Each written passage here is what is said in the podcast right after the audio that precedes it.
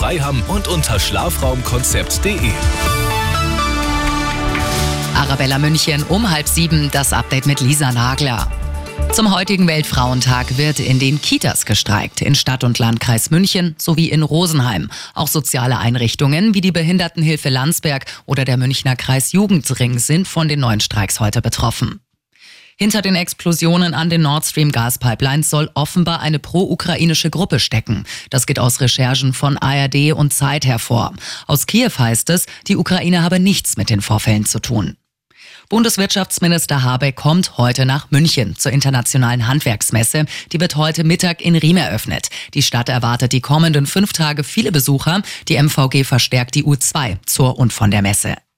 Großbrand aktuell in Wolfratshausen. Ein Autohaus an der B11 brennt. Die Gebäude daneben sind laut Wolfratshauser Polizei schon evakuiert. Ein Großaufgebot an Feuerwehr und Rettungskräften ist in der Königsdorfer Straße im Einsatz.